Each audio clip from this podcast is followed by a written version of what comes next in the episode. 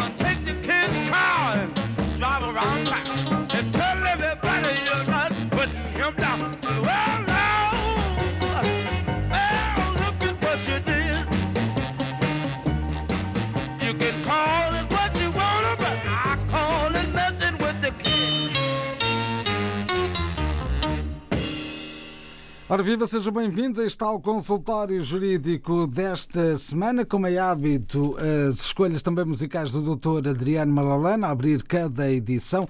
E hoje viajamos até 1965, gravações de Buddy Guy com Junior Wells no projeto Pure Raw Blues, um grande senhor, ou dois grandes senhores do universo blues dos Estados Unidos da América. Hoje, nesta edição do consultório jurídico, o tema é o contrato de doação entre pais e filhos. Vamos saber eh, mais eh, pormenores sobre a temática da semana. Boa tarde, doutor. Boa tarde. Eh, de facto, hoje vamos falar do contrato de doação, que é um contrato que está previsto no Código Civil Português e é a doação é uma das formas de aquisição do património. O património pode ser adquirido através de um contrato de compra e venda, através da sucessão ou através da doação. E também se pode adquirir património por uso capião. Mas hoje vamos tratar da doação. Bom, de acordo com a lei, a, duração, a doação é um contrato. É um contrato através do qual, por espírito de liberalidade e à custa do seu próprio património, um sujeito de direito dispõe gratuitamente de uma coisa ou de um direito, ou assume uma obrigação em benefício do outro contraente. Portanto, temos que ter pelo menos duas pessoas para ver uma doação. A pessoa que dá, que a lei designa por doador, e a pessoa que aceita a doação, que a lei designa por donatário. E é necessário que o doador disponha livremente, por espírito de liberalidade, isto é, e por vontade de doar, eh, de um bem próprio que lhe pertença. É esse bem que vai ser doado ao outro contraente, ao donatário, e, em consequência deste contrato, em que há transmissão de um bem de um determinado sujeito de direito para outro sujeito de direito, há um empobrecimento da pessoa que dispõe desse bem e há um enriquecimento da pessoa que o recebe. Ora bem, qual é a especificidade que está prevista na lei em relação à doação entre pais e filhos? Bom, há aqui uma questão fiscal, uma questão tributária que é muito importante. Como os ouvintes sabem, as doações são tributadas em sede do, de IRS. Portanto, há em sede de pagamento do imposto de selo, queria eu dizer. Sempre que há uma doação, se a pessoa do donatário não estiver isenta, está obrigada a pagar o respectivo imposto do selo por aquela transmissão. E esse imposto não é um imposto barato, digamos assim, na medida em que a lei parte do princípio de que há um enriquecimento da pessoa que recebe sem que tenha havido eh, disponibilização, digamos assim, dos seus próprios recursos. É muito diferente do contrato de compra e venda. Portanto, por exemplo, quando alguém vai adquirir um imóvel através de um contrato de compra e venda, o comprador, para além de pagar o imposto do selo por essa transmissão, também paga o preço da aquisição daquele imóvel. Na doação, pelo contrário, o donatário não vai despender qualquer quantia pelo bem que vai receber e que vai enriquecer o seu próprio património. Daí que o imposto da doação seja mais alto, em geral, em relação ao imposto que incide sobre um contrato de compra e venda, e dependendo também do valor patrimonial do bem em causa. Então a lei vem dizer que a doação entre pais e filhos está isenta do imposto do selo.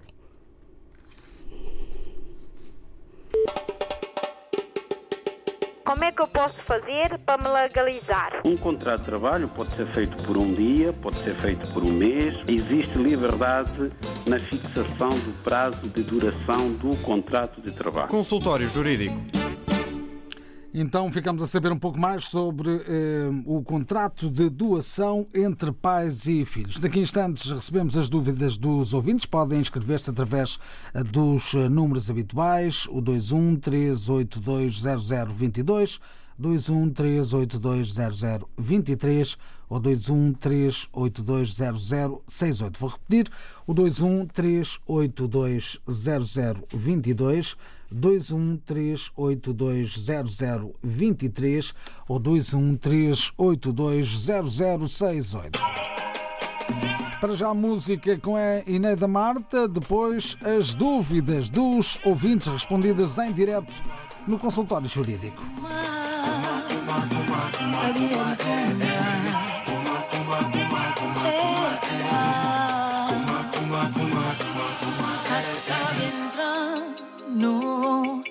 Regrondare cu riarma alla ieri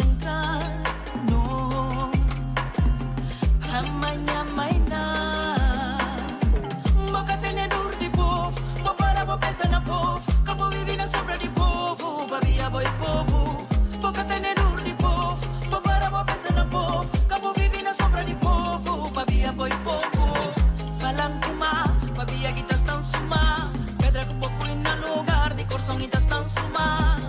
Falam kuma, babia que estão suma kuma. Boca tene bambarang. Hum.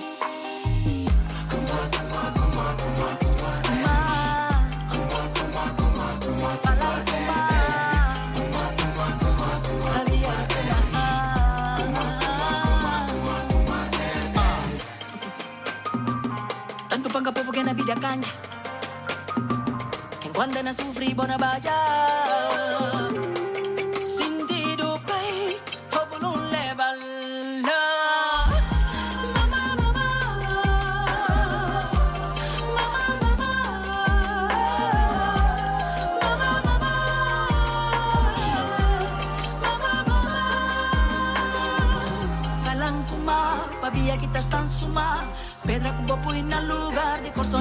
suma falanguma babi yakita stan suma kuma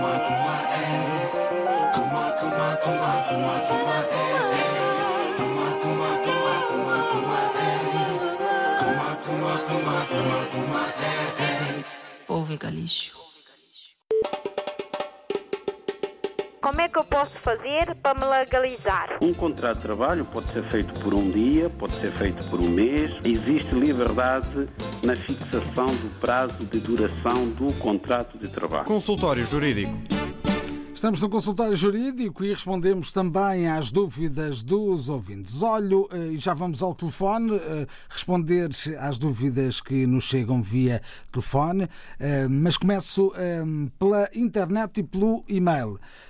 E leio aqui a carta de uma nossa ouvinte que envia um pedido de informação de Sintra e que diz o seguinte: A minha sobrinha é casada, tem uma casa eh, que é dela, que ela é o primeiro titular, e o marido o segundo titular. A referida casa ainda está a ser paga ao banco. O problema é que o marido da minha sobrinha tem uma dívida com cartão de crédito num valor que é elevado, sem conhecimento da minha sobrinha, que neste momento eh, se encontra separada dele, não divorciada, eh, e que neste momento não conhece o valor da dívida nem assinou nenhum documento acerca da, da mesma dívida. Gostaria eh, que me explicasse eh, se futuramente, eh, caso em que ela ainda está a morar e que está a pagar ao banco, se ela pode ser notificada judicialmente por essa dívida que é do ex-marido dela. E é essa a pergunta que fica, doutor. O que é que lhe parece? Bom, parece-me que temos aqui um tio muito preocupado com com a situação da sua sobrinha e com razão.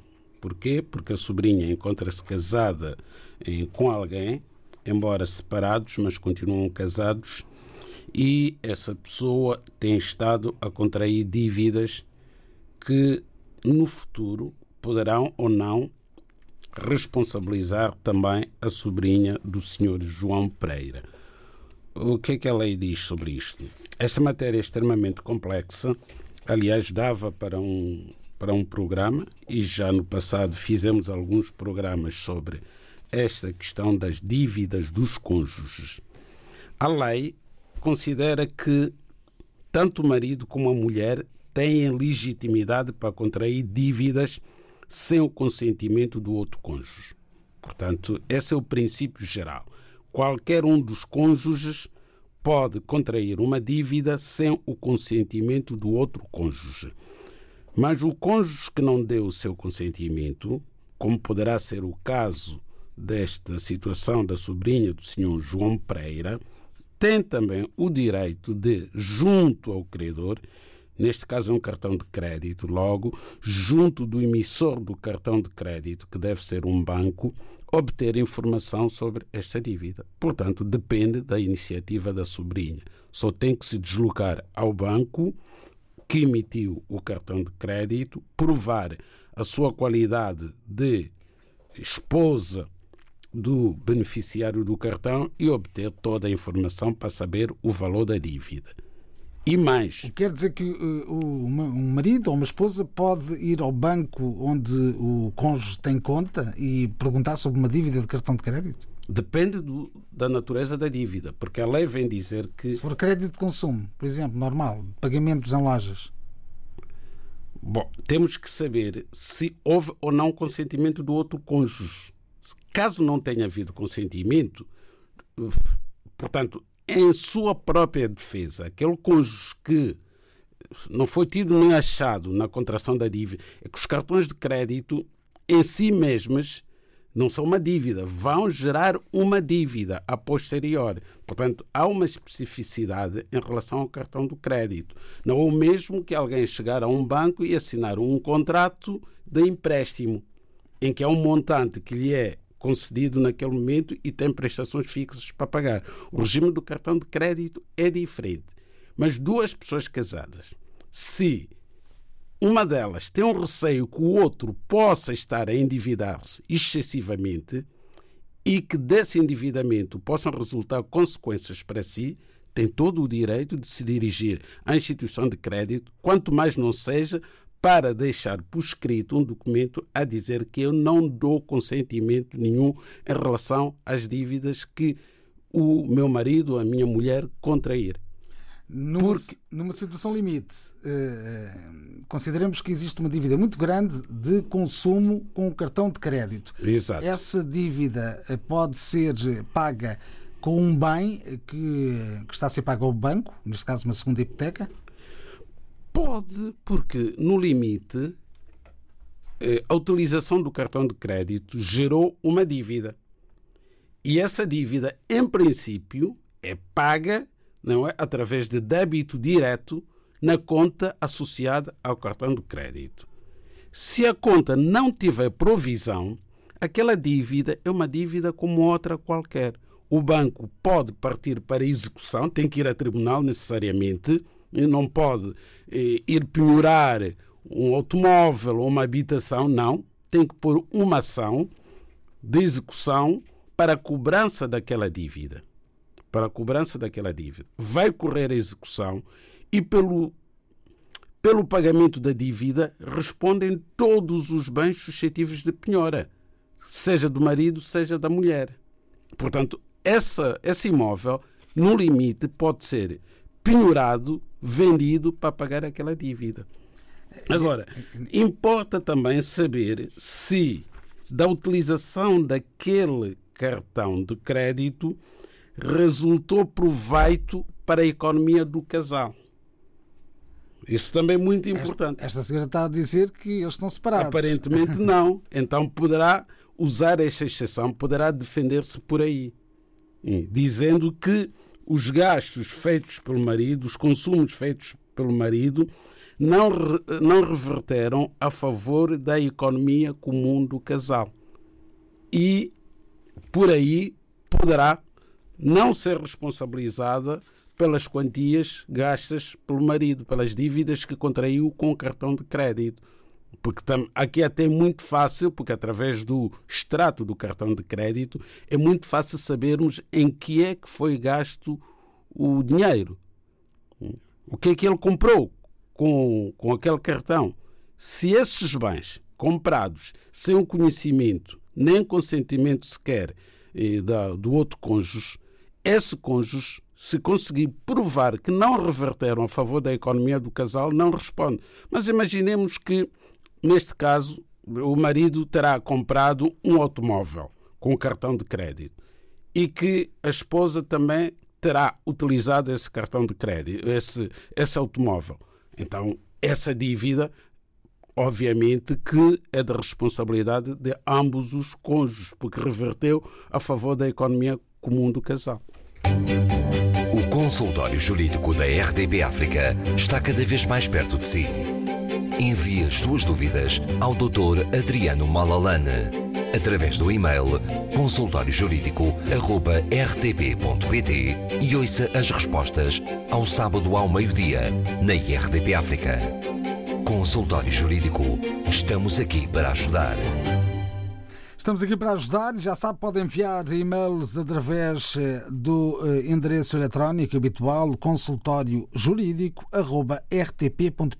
jurídico.rtp.pt consultório jurídico.rtp.pt Pode também usar as linhas telefónicas habituais, o 21382 0022 21382 0022 21382 0023 21382 0023 ou 21382 0068 21382 0068 Foi o que fez o ouvinte que temos a linha. Boa tarde. Sim, boa tarde. Como é que se chama? Ju, Ju. Senhor Ju, está a ligar-nos de onde? Lisboa. De Lisboa. Ora, muito bem. Então vamos lá ouvir a sua história, eh, ouvinte que agora já está em linha connosco. Sim, tem duas questões para lançar. O primeiro, eu queria saber, já fiz o requerimento do pedido de título de residência. A minha esposa veio com um menino para efeito de tratamento. Mas requeri desde o mês de julho. É, julho, 7 de julho. Mas até agora o, título de residência não saiu. Mas do meu filho saiu. E, uma carta para ele. Ele me disseram que teve, devia aguardar por causa de estar em estudo. O processo está em estudo. E também precisava do contato do doutor, porque o doutor merece. Porque eu tenho outra questão que eu queria falar com o doutor pessoalmente, não queria publicar isso. Sim, mas aqui não podemos dar o contacto em direto, só poderá enviar eh, e-mails a pedir informações. Eh, Poderá enviar e-mail através do consultório jurídico rtp.pt. É com a letra maiúscula? É tudo minúsculo. Maiúscula, não é? Minúsculo, minúsculo. É, eu fiz isso, mas não, não, eh, não entrou. Bloquearam. Consultório jurídico arroba rtp.pt. Sim. Não entra. Não, tenho que tentar outra vez. Está bem, está bem. Ok. Então já vamos tentar eh, responder a essa primeira dúvida que nos apresentou. Muito obrigado Sim, sim. ligado. Sim. Ok, obrigado. Vamos então, doutor, tentar responder à dúvida deste ouvinte, ouvinte Ju, que nos está a ouvir em Lisboa. Pois o ouvinte Ju, eh, em princípio, terá autorização de residência em Portugal ou será já cidadão português. Então, a esposa e o filho eh, estavam no país de origem e vieram para Portugal por motivos de saúde. Significa que beneficiaram de um visto de estada temporária. Quando a pessoa vem por razões de saúde para Portugal, o- a lei de estrangeiros prevê que o consulado de Portugal no país de origem, onde é solicitado o visto, conceda um visto de estada temporária. Uma vez em Portugal, o ouvinte fez um pedido de autorização de residência para a sua família. Aqui passamos para o reagrupamento familiar. Pediu, fez um pedido de reagrupamento familiar, já com os familiares em território nacional. Já foi concedido título de residência ao filho, falta a concessão de título de residência à sua esposa. Obviamente que tem direito a essa autorização de residência, será provavelmente uma questão de tempo e não vejo motivo para não ser concedida. Se foi concedida ao filho, naturalmente que será concedida também à mãe da criança, Estamos a falar dos habituais atrasos, não é? do CEF. Do CEF, uma vez mais. Uma vez mais, sem dúvida. Ora, Esperemos que agora a situação, uma vez que o CEF tem estado na ordem do dia nas últimas duas, três semanas, não há um único dia que não se fale do CEF, por causa dos incidentes do aeroporto, esta seja uma oportunidade também para ver uma reforma eh, do CEF e a tal separação desejada entre as funções policiais e as funções administrativas. Aqui estamos perante um problema meramente administrativo do CEF. Como é que eu posso fazer para me legalizar? Um contrato de trabalho pode ser feito por um dia, pode ser feito por um mês. Existe liberdade na fixação do prazo de duração do contrato de trabalho. Consultório Jurídico. Estamos a conversar com os ouvintes em direto que nos estão a ligar pelo telefone. Também podem enviar eh, e-mails eh, através do eh, e-mail habitual consultório jurídico.rtp.pt. E já lá vamos à internet. Agora, a vez ao telefone, do outro lado está a Natália Monteiro. Boa tarde. Sim, Ora viva. boa tarde, senhor. Desculpa, eu já está cá. Vamos fazer uma coisa. Natália. Pode baixar aí o seu rádio Sim, sim, sim. para ver se nos Já, entendemos um já bocadinho está cá há melhor. 20 anos. Já foi tirar todas duas rins. Eu, eu vai começar a fazer diário na 2006. Depois, agora ele já arranjou uma coluna, porque ele chama eu de. Ele chama eu de bruxa. Quando chamou de bruxa, eu disse então, isso é caso de vai tribunal. Mas pronto, mas eu não aconteceu. Agora arranja coluna, mas eu roubou, mas eu que li, mas eu que lá, mas eu não venho com ordem de embaixada, mas eu venho aparecer assim. Depois já tem um ano que não tem página de diálise. Eles fazem barulho, eles para a hoje já fez uma carta, enfermeira e auxiliares. Já fez uma carta que eu tenho dois filhos na Vila Nova, que eu nem não tenho filho na Vila Nova, que eu tenho que ir para Cabo Verde. Agora, eu estou a perguntar, senhor, como que eu posso fazer, porque eles dizem que passagem está para dia 27 ou dia 30. Mas eu agora faz ideia que eu não vou. E porquê? Não, eu não Porque vou para não Cabo Verde Sim, diga. porque eu não tenho casa mais. É o filho que já tem lá, já está velha, é doente, já tem tratamento, já foi, não tem onde que entrar. E aqui tem família? Não, a família agora não toma gente com essa doença. Família não toma gente. Já está a dizer que vem, sai de Europa e vai para a África, não recebe ninguém porque com essa corona que está.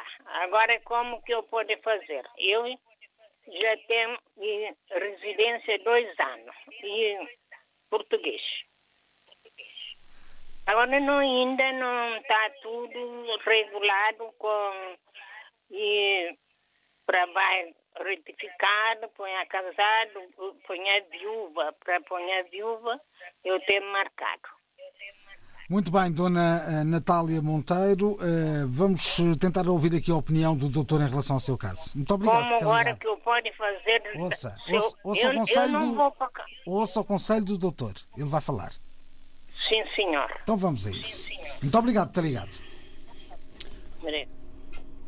Doutor, o que é que lhe parece? Eh, É uma história, mais uma, eh, de falta de, de, se calhar, de, eh, De assistência. de assistência. de assistência, exatamente. É uma situação, do ponto de vista humanitário, bastante grave.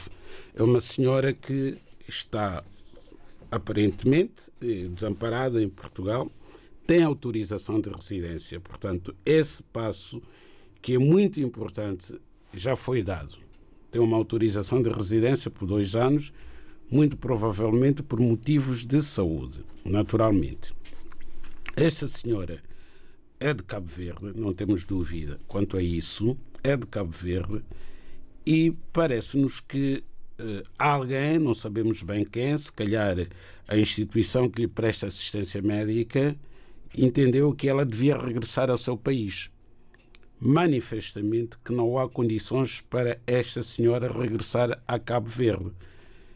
Ela está a fazer hemodiálise em Portugal e se regressar a Cabo Verde, eh, muito provavelmente terá dificuldade em manter este tratamento que está a fazer em Portugal. Então, o que é que poderá fazer? Desde logo, a senhora tem que contactar a Segurança Social. Tem que procurar alguém na junta de freguesia da sua área de residência. Tem que se apresentar à junta de freguesia. A junta de freguesia vai encaminhar o seu processo para a delegação da Segurança Social da sua área de residência, para que possa beneficiar de algum apoio, seja em termos de habitação, seja apoio financeiro para a sua própria subsistência.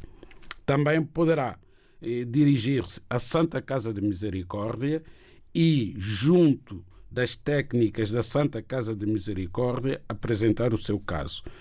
Mas só do, julgo eu que este seu caso já deve ser do conhecimento das autoridades. Portanto, é junto dessas duas ou três instituições, começando pela Junta de Freguesia, que irá encaminhar o seu caso ou para a Segurança Social, ou para a Santa Casa de Misericórdia, ou para a Câmara Municipal da sua área de residência. Também aqui o Consulado de Cabo Verde tem a obrigação de dar apoio à senhora, quanto mais não seja no encaminhamento deste processo até as instituições de previdência que poderão eh, ajudar a senhora, poderão apoiar a senhora eh, nestas dificuldades que está neste momento a atravessar. O consultório jurídico da RDB África está cada vez mais perto de si. Envie as suas dúvidas ao Dr. Adriano Malalane através do e-mail consultóriojurídico.rtp.pt e ouça as respostas ao sábado ao meio-dia na RDP África. Consultório Jurídico. Estamos aqui para ajudar. Estamos muito bem, estamos a conversar com os ouvintes nesta edição semanal do Consultório Jurídico. Agora, hum, para ouvirmos quem? Como é que se chama? Manuel Zego, Manuel Gego. Então, eh, e está a ouvir-nos de onde? é de, de Mira Sintra. Mira Sintra, por isso arredores de Lisboa. Cacém. Exato, Sim. Cacém. Ora, muito bem. Quer contar-nos então a sua história aqui no consultório? Olha, é, é- só uma informação, por favor. Muito se bem. puderem ajudar. É o seguinte: eu trabalho numa firma de construção, civil há sete anos. Entretanto, reformei-me né, e continuo a trabalhar na mesma, na, a mesma na firma. Só que, pronto, o patrão não me fez as contas, né? Também não as pedi, também isso é a palavra seja dita. Mas como continuo a trabalhar na mesma firma, queria saber se há algum prazo para reclamar os meus direitos ou se enquanto eu estiver a trabalhar aí não perco nada. É isso que eu queria saber, por favor. De que contas é que está a falar? Sempre, da- pronto, do, do tempo que eu trabalhei lá, né? Do tempo, pronto. E de- quantos anos é que trabalhou nesta empresa? Continuo a trabalhar há sete Não, anos. quantos anos? é- Trabalhou lá sete anos, é isso? Sim, senhor. E já tinha eh, carreira contributiva? Quantos anos? Tinha, já desde 77. Sempre trabalhou, Mas pronto, não é? tinha de, de outras firmas, né? Em outras firmas, sim, sim. Sim, senhor. E o que pretende saber é se eh, pode Em fazer contas com a empresa neste momento e continuar a trabalhar. É isso?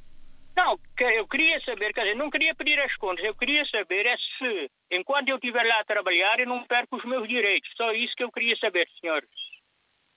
Ora, muito bem, vamos pedir o conselho ao doutor também, que está aqui no consultório jurídico. Obrigado por ter ligado. obrigado. Vamos lá, doutor. Pois bem, temos aqui o nosso ouvinte de Mira Sintra, não é? Tem um vínculo contratual de natureza laboral com uma empresa. Ele trabalha na construção civil e tem o seu empregador, que é esta empresa. No fim de cada mês, recebe, obviamente, o seu salário, o seu ordenado. E nesse ordenado que ele recebe, já terão sido feitos os descontos para a segurança social. Portanto, há uma retenção na fonte, há, um- há uma contribuição que a empresa envia todos os meses para a Segurança Social. Portanto, os seus direitos, em princípio, estão salvaguardados. Não há contas a fazer neste momento. Desde que o seu salário seja pago na, na data prevista exato, e no montante acordado entre as partes, a empresa está a cumprir com as suas obrigações. O que o ouvinte poderá fazer, por uma questão de precaução, é regularmente, isso toda a gente deve fazer, julgo eu, ir consultando o extrato das contribuições que vai fazendo para a Segurança Social, para ver se os- as suas contribuições estão em dia. Só para confirmar, não é uma questão de desconfiança. É porque é um direito que a pessoa tem de regularmente poder contactar a Segurança Social para emitir o extrato e vai ver todas as contribuições que foi fazendo ao longo da sua carreira contributiva seja nesta empresa, seja nas outras empresas em que trabalhou. Como é que eu posso fazer para me legalizar? Um contrato de trabalho pode ser feito por um dia, pode ser feito por um mês. Existe liberdade na fixação do prazo de duração do contrato de trabalho. Consultório Jurídico. Com dúvidas que nos chegam através do telefone, mas também através do correio eletrónico consultóriojurídico.rtp.pt. Foi o que fez Askia Saidi, vive no Reino Unido, no país de Gales, há cinco anos. Tenho uma filha na Guiné-Bissau que está a viver com a mãe, que é casada com outra pessoa. Quando a filha nasceu, eu estive em Portugal, mandei pedir eh, à mãe para me enviar a certidão de nascimento de- dela para que lhe poder registar no Conservatório do Registro Civil em Portugal. Mas infelizmente ela não aceitou e disse que isso podia ser só depois do nosso casamento. Apesar de várias insistências, ela não aceitou, então o caso ficou assim, pendente, porque eu não estive preparado para casar com ela naquela altura, devido a várias situações. Agora, devido a enormes dificuldades que ela está a atravessar no seu atual casamento, ela não está a ter condições para lhe dar acompanhamento necessário, apesar de todo o apoio que lhe estou a dar.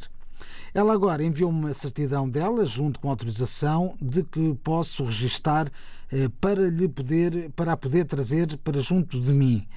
Ainda assim, pergunto se posso registá-la, porque ela nasceu no mesmo mês e duas semanas depois eh, eu eh, fiz a minha cer- certidão de nacionalidade portuguesa.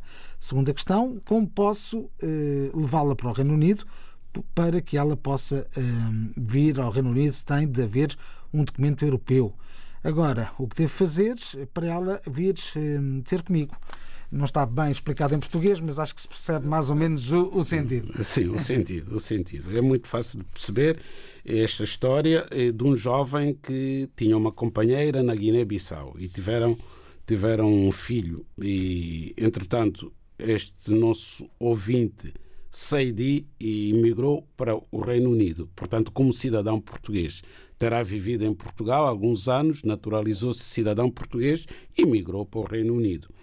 E por considerar que uh, o filho que tem na Guiné e que está com a mãe estaria melhor com o pai, tentou convencer a mãe a que a criança viesse viver com o pai para a Europa. E a mãe não quis e impôs como condição que o pai da criança casasse primeiro com ela para depois autorizar a criança a vir para a Europa. Aqui temos um caso de instrumentalização de uma criança. Não pode ser servir como moeda de troca para conseguir um casamento a todo o custo. E agora não dá jeito? Agora já não dá jeito, exatamente. Está a passar dificuldades, já não quer a criança, já assinou uma autorização para que a criança possa ir viver com o pai. O pai quer saber o seguinte: como é que eu posso levar esta criança para junto de mim? Ela pode vir para o Reino Unido sem um documento europeu? A resposta é não.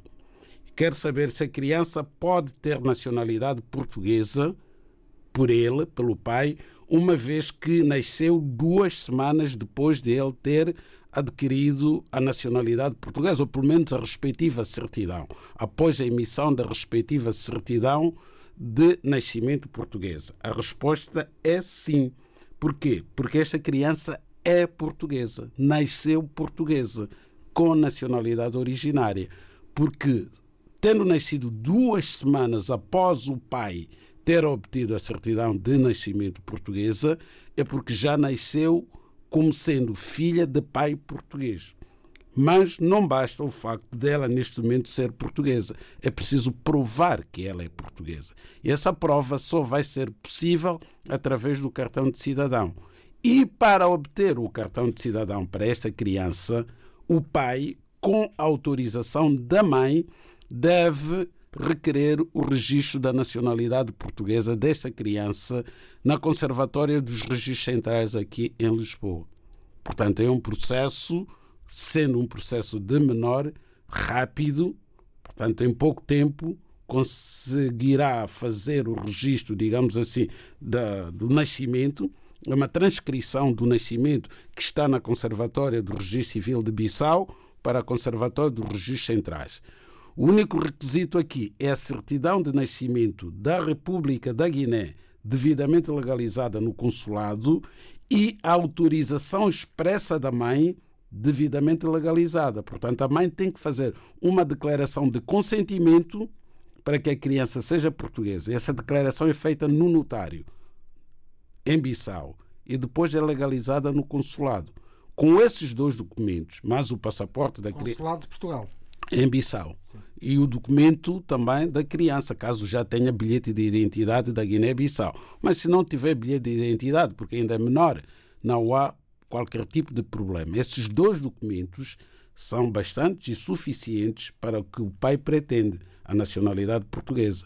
Isto é, a certidão de nascimento e o termo de consentimento da mãe da criança para que ela seja portuguesa. Como é que eu posso fazer para me legalizar? Um contrato de trabalho pode ser feito por um dia, pode ser feito por um mês. Existe liberdade na fixação do prazo de duração do contrato de trabalho. Consultório Jurídico. De novo ao telefone, estivemos na internet, vamos à procura dos nossos ouvintes. Boa tarde.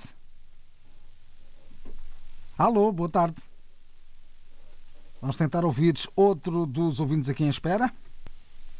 Ora viva, boa tarde. Sim, uh, sou o Dilson Gama. Dilson Gama, está a ligar-nos de onde? De Lisboa. De Lisboa. E uh, que história tem para nos contar hoje? Uh, é o seguinte, eu fui esta quinta-feira com a minha filha ao CEF, eu e a minha esposa. A minha filha nasceu cá, uh, ela tem a residência e fomos renovar a residência. Uh, mas nos deparamos ao que não nos lembramos da informação, se deram-nos a informação passada que ela não iria renovar porque não tinha passaporte. Ela ainda não tem mesmo passaporte e esse foi o maior uh, obstáculo. Gostaria de saber, doutor, se há algum artigo que poderia possibilitar, no caso de ser menor, nascida cá, se mesmo sem passaporte poderia ser alguma exceção neste, nestes casos.